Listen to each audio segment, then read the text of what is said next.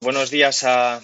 a todos y a todas. Eh, en primer lugar, como no puede ser de otra forma, pues eh, espero que estéis bien en este segundo órgano que realizamos en estas condiciones. Eh, espero que, que, esté bien también vuestra, vuestra familia y en términos de salud muy, muy especialmente debido a esta crisis sanitaria por la que todavía atravesamos, a pesar de que estemos en un estado que se ha convenido en llamar de, de nueva normalidad.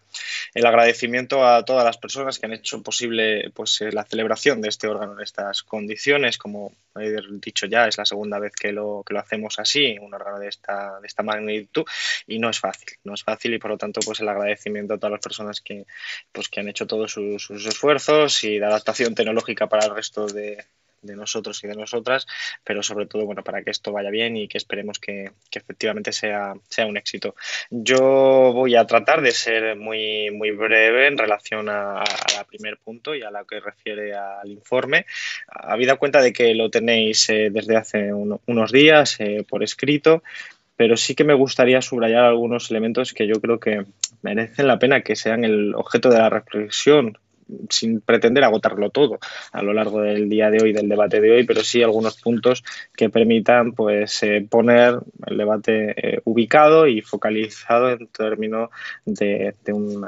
efecto práctico. No hace falta que abunde en la genealogía de esta situación, vivimos una crisis económica a partir del año 2008-2009 con unos recortes intensos a partir del año 2010 en el caso de nuestro país, que derivó en una crisis social, a su vez en una crisis política,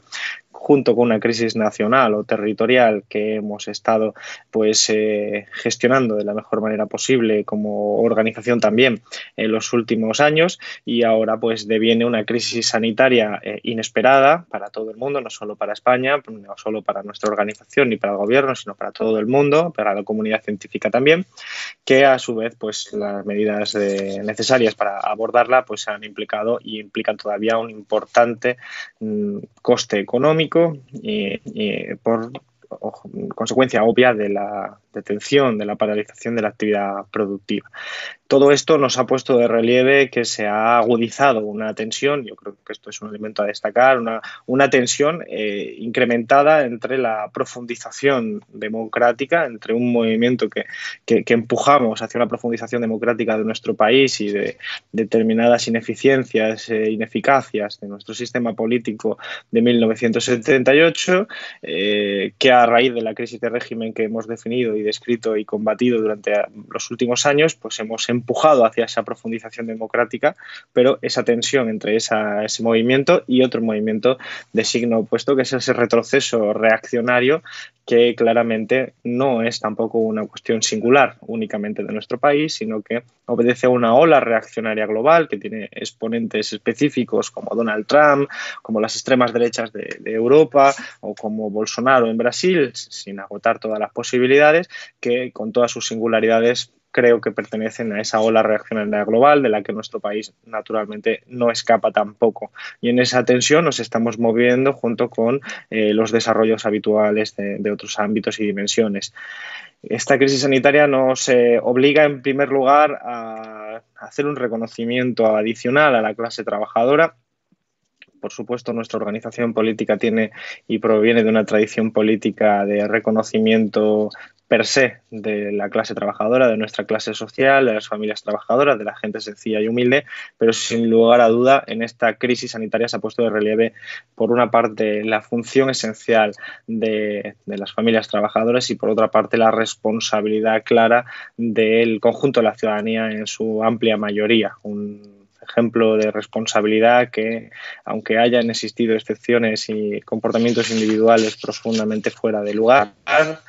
desde luego no, no, no, impiden que podamos ver la enorme responsabilidad con la que la mayoría de la sociedad ha respondido ante esta crisis sanitaria, tanto en el ejercicio de sus eh, funciones individuales, de medidas de seguridad, de compromiso con las medidas de, de, sanidad pública, como sobre todo pues, por ese ejercicio que muy claramente simbolizado en todos los trabajadores de, del servicio público de salud, desde médicos, médicas, enfermeros, enfermeras, hasta celadores y celadoras, eh, por supuesto con muchas más profesiones vinculados a ese sistema tan esencial en un Estado social y particularmente en general para nuestra sociedad.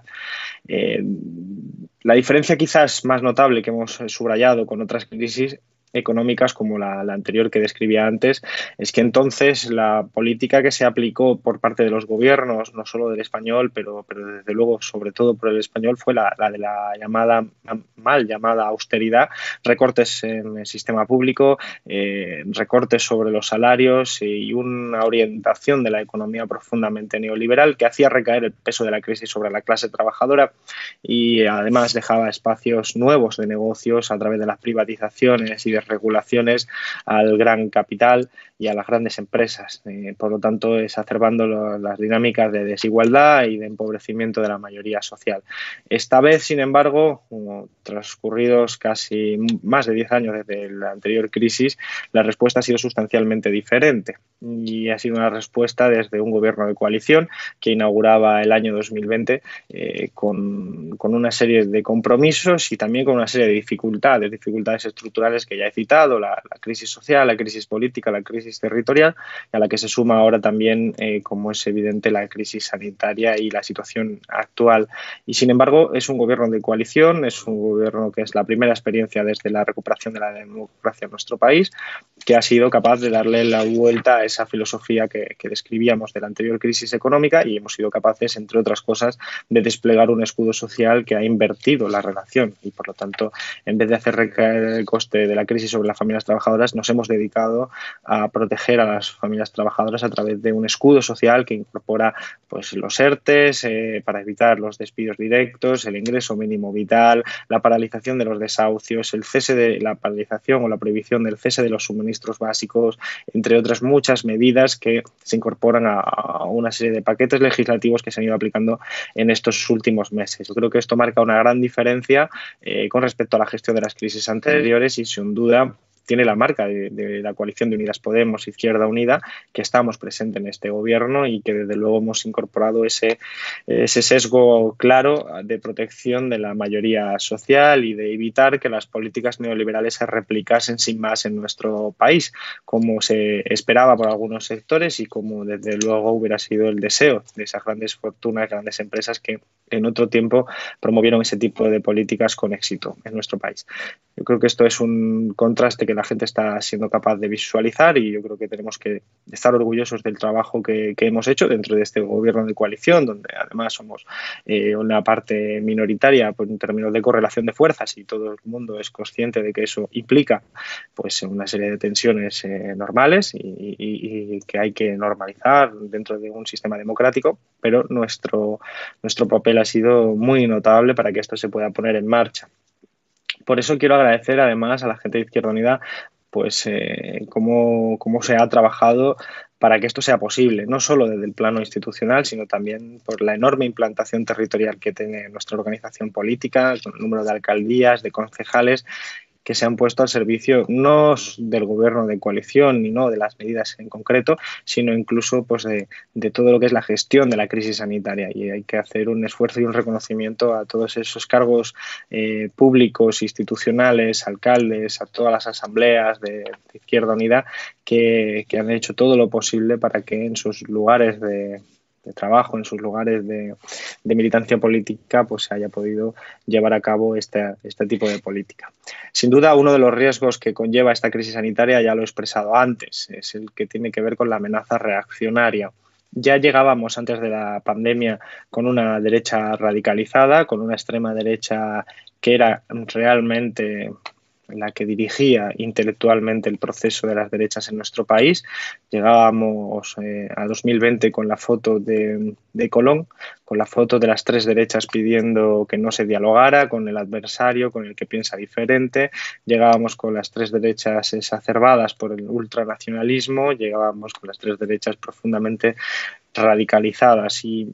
Eh, en este tiempo lo único que ha sucedido a lo largo de la crisis sanitaria es que hemos visto pues, una huida hacia adelante de estas derechas eh, en nuestro país, que no han presentado en ningún momento un plan alternativo, no han presentado un diseño racional, no han sumado sus esfuerzos a los esfuerzos del gobierno ni a los esfuerzos de las instituciones internacionales para combatir la pandemia, no han sumado en definitiva y solo se han dedicado a desgastar y a intentar derribar a este gobierno elegido democráticamente y, por supuesto, eh, profundamente comprometido en la, lucha contra la pandemia. Eh, creo que esto refleja muy bien el frágil compromiso que tienen estas derechas con, la democracia y con la aceptación de determinados resultados electorales. Hemos visto excesos discursivos, hemos visto acusaciones de gobierno traidor, gobierno criminal, gobierno ilegítimo, hemos visto acusaciones para deshumanizar al adversario, para para, caricaturizar a todos los adversarios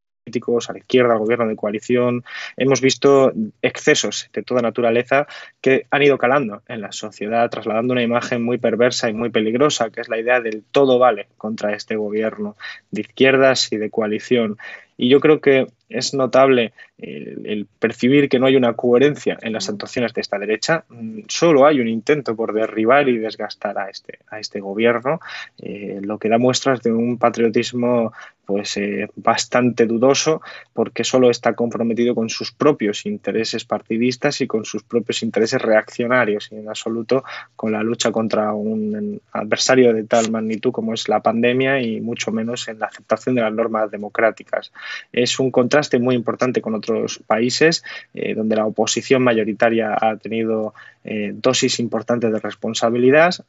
exceptuando naturalmente las extremas derechas en esos países que efectivamente han actuado igual que lo está haciendo la extrema derecha y el Partido Popular en nuestro país en este, en este momento, que es, como decía, con el único objetivo de desgastar y derribar a este gobierno. Este clima instalado eh, tiene expresiones de, violencia mm, contra personas de izquierdas, contra responsables de izquierdas y entre ellos eh, han sido numerosas sedes de Izquierda Unida en las que han sido, eh, han sido objeto de ataques por parte de grupos de extrema derecha, grupos neonazis, grupos sin identificar pero con mensajes fascistas en nuestras sedes. Han sido ataques que han recibido responsables políticos de nuestra organización, alcaldes, concejales y que han sido debidamente denunciados, pero que es expresión eh, de este clima y de esta política de la derecha de desgastar y derribar al gobierno a cualquier precio, creando por lo tanto un estado de opinión profundamente peligroso y muy, muy contrario a los valores democráticos. Por eso quiero aprovechar también esta esta intervención y sabiendo que entre los que nos escuchan hay algunas de las personas que han sido objeto de estos ataques, porque son miembros del órgano, porque representan asambleas que han sido golpeadas, pues un ejercicio de solidaridad por parte de la Dirección Federal, por supuesto, eh, la máxima colaboración y, desde luego el mensaje de confianza y de ánimo de que, de que desde luego no nos van a callar ni nos van a, no, no lo van a conseguir, que nosotros detengamos nuestro programa político, nuestro proyecto político por este tipo de amenazas. Y esto me lleva a la siguiente reflexión. Creo que uno de los riesgos de este gobierno, de, nuestra organización política, de las organizaciones de izquierdas, es precisamente situarnos a la defensiva ante este, esta agresión extraordinaria por parte de la, de la derecha, no solo la física, que tiene sus expresiones como acabo de describir, sino efectivamente el proyecto político de estas derechas radicalizadas y reaccionarias. Creo que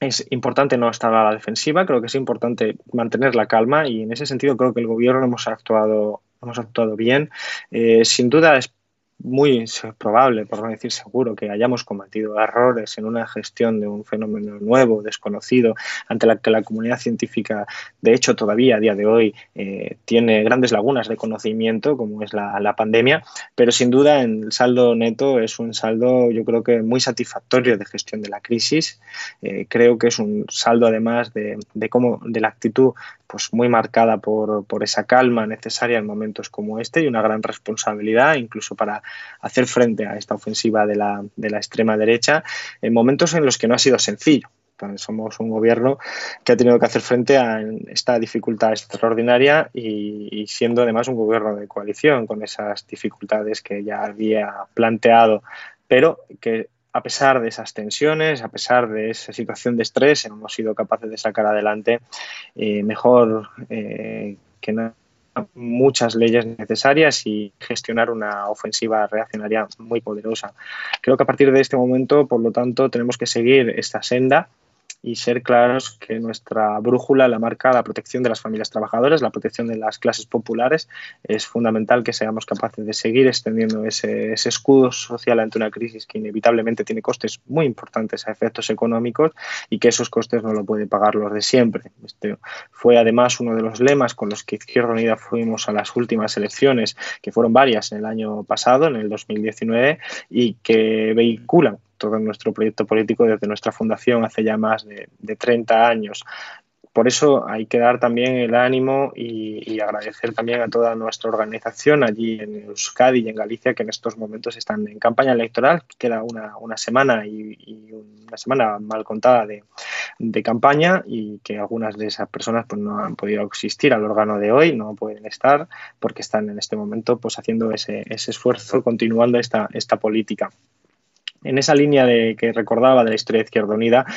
quisiera también mm, insistir en un elemento. Cuando Izquierda Unida, nuestra organización, en 1992 se postula y en los años anteriores y también posteriores en contra de un proyecto como el de Maastricht, un proyecto político, no solo un caso específico, no solo el Pacto de Estabilidad y Crecimiento, sino un proyecto político de construcción de la Unión Europea, lo hace anticipándose a, a las circunstancias venideras con una gran lucidez gran capacidad de análisis, aunque desgraciadamente pues no pudiéramos hacer triunfar nuestras tesis políticas a pesar del esfuerzo de tantos compañeros y compañeras, pero sí que caracterizó de forma clara nuestra organización como una organización que era capaz de ver más allá de las luces cortas y que era capaz de poner unas luces largas que nos permitía eh, visualizar un horizonte que vaya más de, del corto plazo.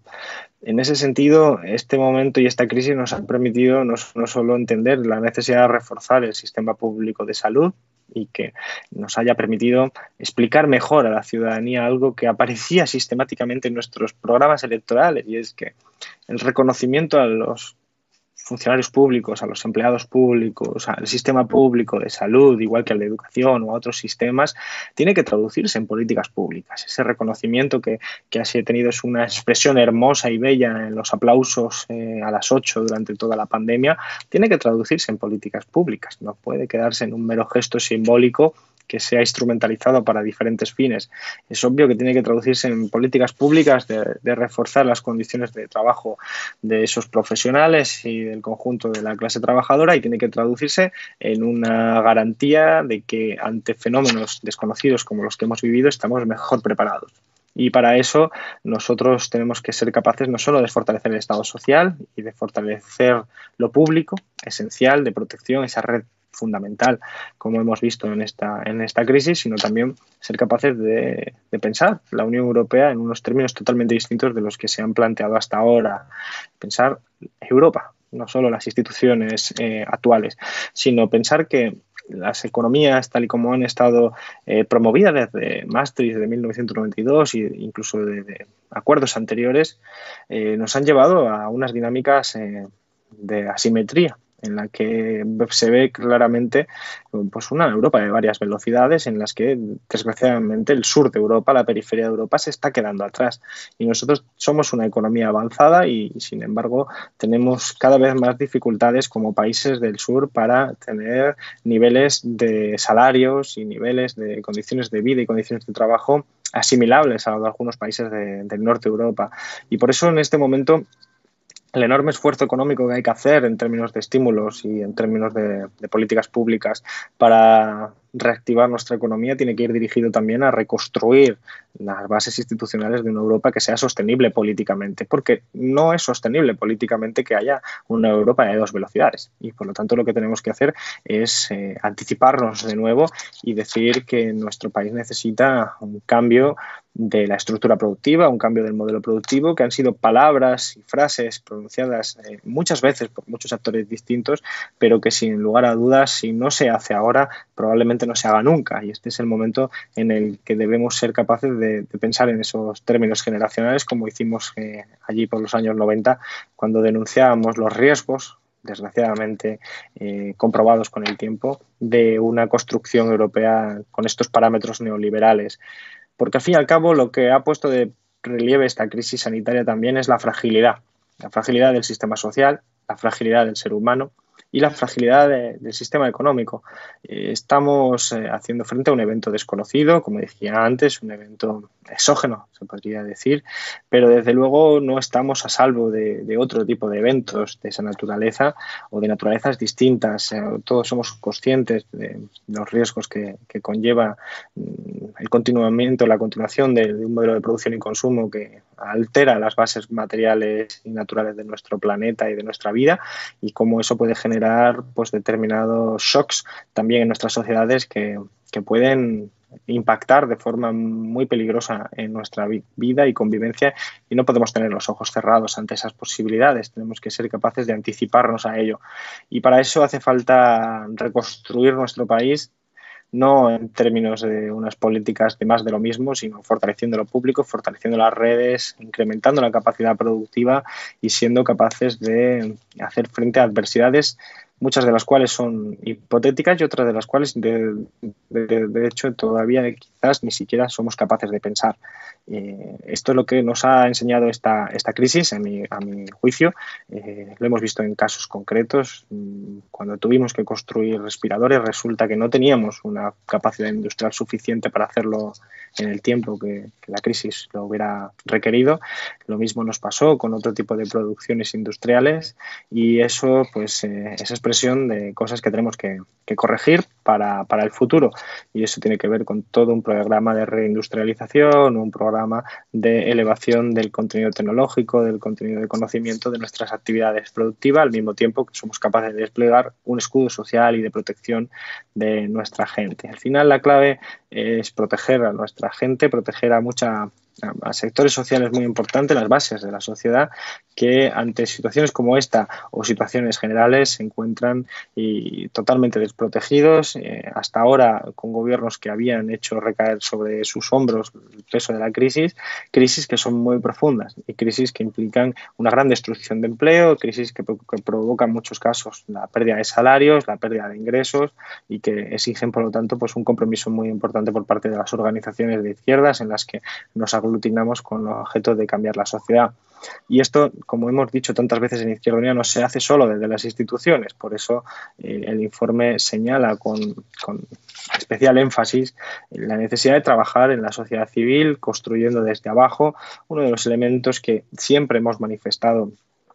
en, nuestra, en nuestros documentos, en nuestra, nuestra práctica política. Uno de los temas en los que más insistió un amigo que nos ha dejado recientemente y un referente como es Julio Anguita, y es en la necesidad de construir tejido social por abajo, en la de ser capaces de, de entender que la fuerza y la capacidad que tiene Izquierda Unida eh, nos la da la capacidad de tejer la capacidad de construir con, con, otros que son, que son distintos, con aglutinarnos en una organización como la nuestra, que es heterogénea, que es abierta, que es plural y que necesitamos seguir ampliando ese tipo de alianzas con otros actores, con sindicatos, con actores políticos, con actores no organizados y organizar a mucho de ese tejido social descontento, frustrado, rabioso, con razón por lo que está sucediendo pero no politizado todavía. Y estas son las funciones esenciales a las que hemos hecho referencia tantas veces de Izquierda Unida, que implican una batalla cultural que estamos realizando en la medida de lo posible eh, pues, por nuestra organización, que implican una capacidad de movilizar, que hacemos dentro de las dificultades que esta situación nos, implica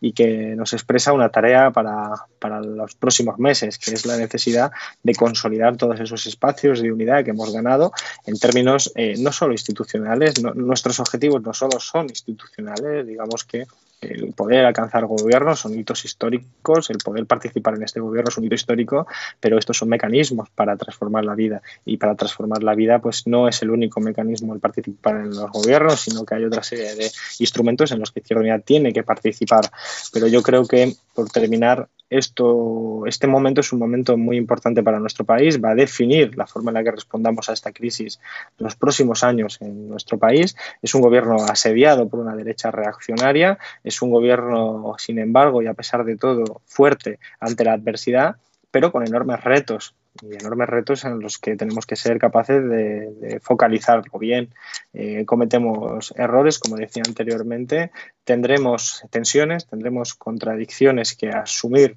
eh, como parte de, este juego y como parte de esta participación en un momento como este, pero desde luego lo que nos estamos jugando es muy, muy importante, no solo por esa amenaza reaccionaria, sino por el futuro al que planteaba en mis últimos minutos de la intervención relacionado con la economía, con la ecología y con la criminalización de los movimientos sociales por parte de esa derecha, que no por casualidad, por ejemplo, por bajarlo a lo concreto, ha intentado atacar al gobierno criminalizando al feminismo, criminalizando al 8M, atacando a la comunidad científica, expresando, por lo tanto, las, las, manifestaciones más oscuras del, pensamiento reaccionario, ¿no? la, anticiencia y la, adversidad, la aversión a los movimientos progresistas que conquistan derechos humanos. Yo creo que el trabajo de Izquierda Unida ha sido excelente. Eh, es un trabajo humilde, modesto, pero con enorme implicación social en los territorios y también en el conjunto del Estado. Como decía, eh, sin el papel de Unidas Podemos no se podría entender el escudo social que hemos desplegado